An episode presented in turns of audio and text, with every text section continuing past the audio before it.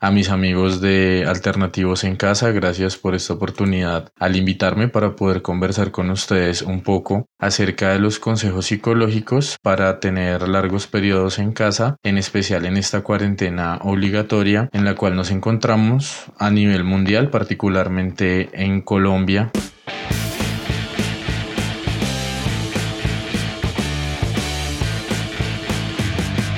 Esto es Alternativos. Hola a todos, cordial saludo. Mi nombre es Javier Ladino Prada, soy psicólogo de la Universidad San Martín. Un cordial saludo para todos ustedes que me están escuchando en este momento. A mis amigos de Alternativos en Casa, gracias por esta oportunidad al invitarme para poder conversar con ustedes un poco acerca de los consejos psicológicos para tener largos periodos en casa, en especial en esta cuarentena obligatoria en la cual nos encontramos a nivel mundial, particularmente en Colombia, debido a la situación de contingencia sanitaria, de urgencia sanitaria, por la presencia del SARS-CoV-2 o llamado COVID-19 y la patología asociada a la infección por este virus. Quisiera comentarles un poco, hacerles como un breve resumen de un documento elaborado por la doctora Elena San Martín que brinda unos consejos psicológicos para encontrarse dentro de casa. Esta situación puede generar mucho malestar psicológico, pero se han realizado estudios que brindan algunos factores protectores que nos ayudan a sobrellevar esta situación.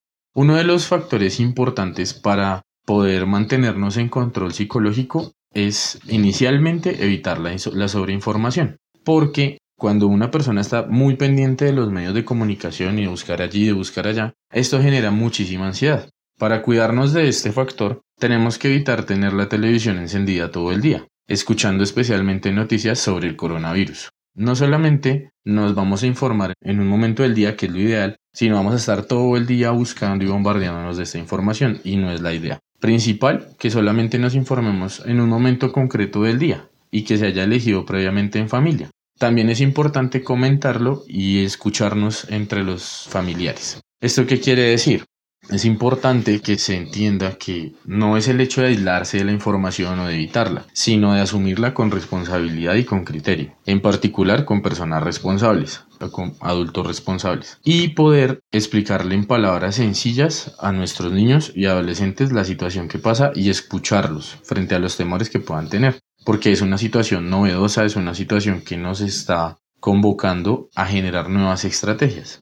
Adicional a eso, tenemos que centrarnos cognitivamente no en solamente que no nos dejan salir, sino que gracias a esta fuerza colectiva o a este, digamos, sacrificio personal que se vuelve en un sacrificio colectivo, estamos haciendo un bien para los demás y para la sociedad. Es decir, estamos haciendo algo esencial para el bien común. En conclusión, estamos ayudando a salvar vidas quedándonos en casa. Adicionalmente, de hacer este sacrificio o esta situación, es importante tener en cuenta también que nosotros tenemos que seguir unas rutinas o unos patrones de comportamiento que teníamos anteriormente. Muchas personas en la cuarentena o digamos en este aislamiento domiciliario voluntario procuran dormir todo el día o ver series de Netflix todo el día y son situaciones que no aportan al desarrollo normal de nuestra cotidianidad y de nuestros comportamientos habituales. Por ello es importante generar una rutina diaria y procurar variarla.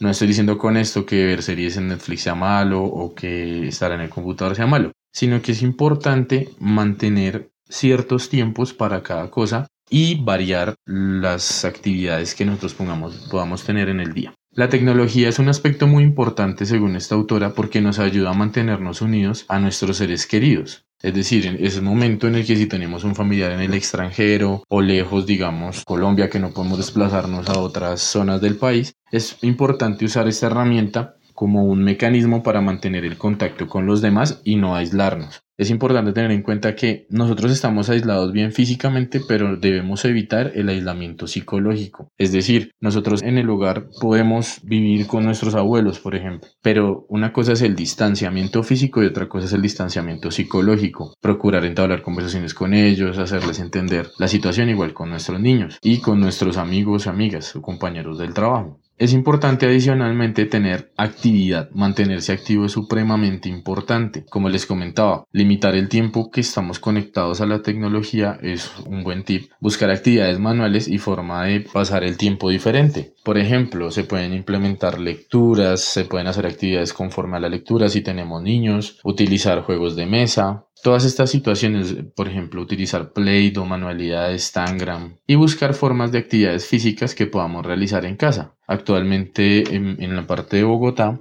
si a ustedes les interesa más información pueden verla por internet. La Alcaldía Distrital de Bogotá ha generado unos espacios a través de Facebook y el Instituto Distrital de Recreación y Deporte, donde se están haciendo jornadas de, gimnasios para, de gimnasia para todas las edades, gimnasia activa.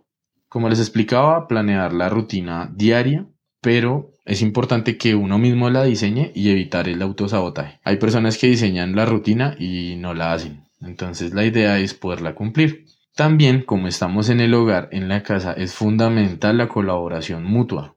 Es decir, tenemos que tomar conciencia que las dificultades que estamos atravesando las estamos atravesando todas y todos. Y debemos reunirnos y entender qué dificultades tenemos y cómo los podemos superar a nivel psicológico. Entonces, es importante y fundamental mencionar que al estar todos juntos hay muchas familias, en especial en el sector colombiano, en el grupo poblacional colombiano, que tienen muchas, muchas, muchas dificultades. Entonces, al tener esas dificultades y convivir bajo el mismo techo y no poder tener un escape, digamos, físico de salir a otro lugar, pues se genera mucha confrontación y eso es lo que no se quiere. Es preferible hacer un acuerdo de paz mediante el cual nos vamos a colaborar y apoyarnos los unos con los otros, haciendo las tareas del hogar y esforzándonos por llevar este tiempo y hacer la vida más llevadera. Es decir, recordar que la familia es un equipo y no somos enemigos, así tengamos muchas diferencias. Este apartado es muy interesante porque habla a continuación de los niños, qué hacer con los niños en casa. El consejo fundamental es mantener un horario y una rutina. Es decir, por ejemplo, en la mañana hacer los deberes, digamos ducharse, tender la cama, cambiarse, utilizar el cesto de la ropa sucia para colocar la ropa sucia, desayunar. Y después de comer es importante mirar, digamos, si los niños están escolarizados, qué tareas están pendientes, hacer un orden del día y cumplirlo. Es importante que, digamos, por ejemplo, si hay niños muy pequeños, tener actividades de gimnasia activa con estos pequeños. Para eso se pueden utilizar herramientas tecnológicas como canales de televisión especializados para niños o algunos sitios web especializados para actividades para los pequeños. Esto es fundamental porque también los niños deben comprender por qué no debemos salir de la casa y no transmitirles el miedo a contagiarnos, sino entender que de esta manera nosotros protegemos a otras personas que son más frágiles y hacerles entender que estamos haciendo un acto lleno de valor y de sentido comunitario y por todos. Es fundamental también tener en cuenta que debemos procurar mantenernos en el hogar el mayor tiempo posible por este tema del contagio. Hay varias herramientas que nos ayudan no solamente la literatura, no solamente estar, digamos, todo el tiempo en la tecnología y en la televisión, también nos pueden ayudar ciertas habilidades como el canto, el teatro, el arte, la pintura en la casa, el desarrollo de los cuentos, muchas situaciones adicionales. Por otra parte, para los señores y señoras que tengan su familia y sus hijos, es importante realizar un apoyo activo en las tareas de los muchachos. Es decir, he encontrado casos en los cuales los, los chicos escriben que se sienten solos porque sus papás no se interesan en sus tareas. Este es un tiempo que nos ayuda a centrarnos como familia y a integrarnos. Ese es el llamado, digamos, que se hace a nivel general Aprovechar la integración, obvio, teniendo en cuenta los cuidados de bioseguridad, de distanciamiento social, que son importantes. En Colombia, y se, ha dicho en varias ocasiones, somos personas muy afectivas y tendremos al mucho al abrazo, al beso, al cuchicheo. Esas demostraciones de afecto tenemos que limitarnos un poco para mantener la bioseguridad y para mantener, digamos, el contagio al, al margen, al mínimo margen posible. Otras situaciones que también son importantes dentro del hogar y ya digamos un poco para finalizar este tema, quisiera en esta oportunidad compartirles una información importante que son los protocolos en cuanto a la salida, entrada del hogar y los protocolos de convivencia con personas en riesgo o que estén contagiadas con COVID-19 y que hayan tenido la medida de aislamiento domiciliario. En cuanto a la salida de la casa, debemos procurar cuando vayamos a salir, porque hay personas que tenemos que salir por necesidades de trabajo, porque trabajamos en el sector salud o digamos porque tenemos que estar mucho tiempo en la calle, aunque también se incluyen para protocolos cuando por ejemplo tenemos que salir a mercar. Lo primero es digamos que al salir nos coloquemos una chaqueta de manga larga. En las personas con el cabello largo recogerlo, no llevar aretes, pulseras ni anillos. Si tenemos mascarilla o tapabocas, poner, ponérnosla al final justo antes de salir.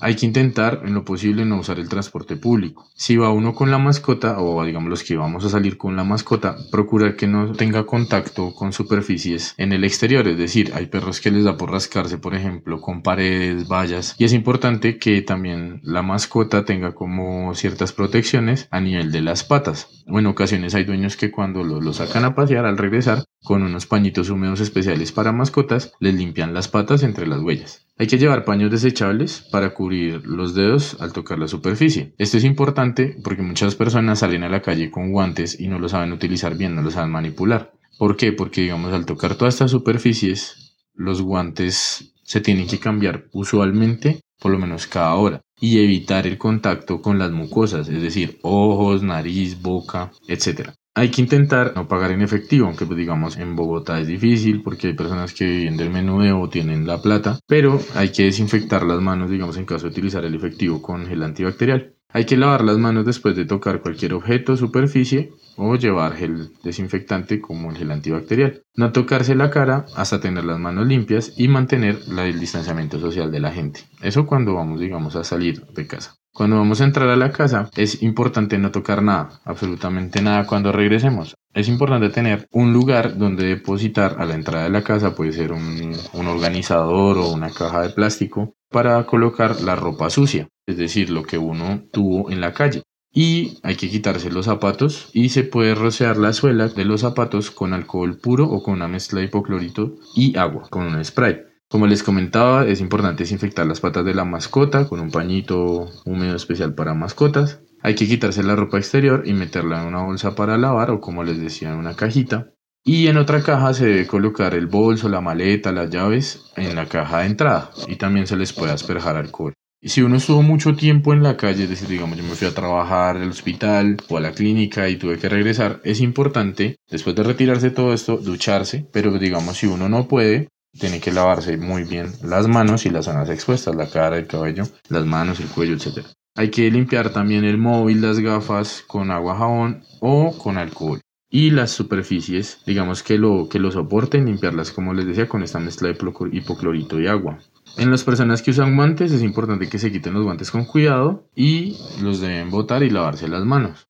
También es importante recordarles que no es posible hacer una desinfección total. La importancia es disminuir el riesgo al ingreso a la casa o al hogar. Finalmente, hay otro protocolo que es para la convivencia con personas en riesgo de esta infección. El principal, dormir en camas separadas o en habitaciones separadas preferiblemente. Utilizar baños diferentes y desinfectarlos con hipoclorito, lejía o cloro, es lo mismo. No compartir toallas, cubiertos, vasos. Hay que limpiar y desinfectar a diario las superficies de alto contacto, como por ejemplo el televisor, el sofá, interruptores, mesa, respaldo de sillas, tiradores, etc. También hay que lavar la ropa, sábanas y toalla muy frecuentemente. Mantener distancia, dormir en habitaciones separadas como les había comentado, ventilar a menudo las habitaciones, esto es supremamente importante. Hace unos días salieron los resultados de una investigación en China donde reportaban que hay otro vector de transmisión del, del virus y se llaman microgotículas. Nosotros al hablar duro se ha demostrado que nosotros botamos como partículas muy pequeñas de saliva y en estas puede volar el virus si una persona está contaminada. Entonces se quedan en el sitio donde están las personas conversando y la única forma que se ha demostrado para poder, digamos, barrer estas microgotículas es a través de la ventilación suficiente del aire. Entonces para esto es importante todos los días y tenerlo como hábito, ventilar nuestras habitaciones y nuestra casa. Hay que llamar al teléfono designado si se presenta fiebre de más de 38 grados o una temperatura de más de 38 grados que se considera fiebre y dificultad para respirar. Finalmente, no hay que romper la cuarentena durante dos semanas. Cada salida de casa es un reinicio del contador. Bueno, mis amigos, espero que estas indicaciones hayan sido útiles para ustedes. Espero tener la posibilidad de comunicarnos frecuentemente. Con mucho gusto En alternativo les dejo mis redes sociales para que me puedan contactar y con mucho gusto estaré para responderles un abrazo y que tengan un excelente día. Chao.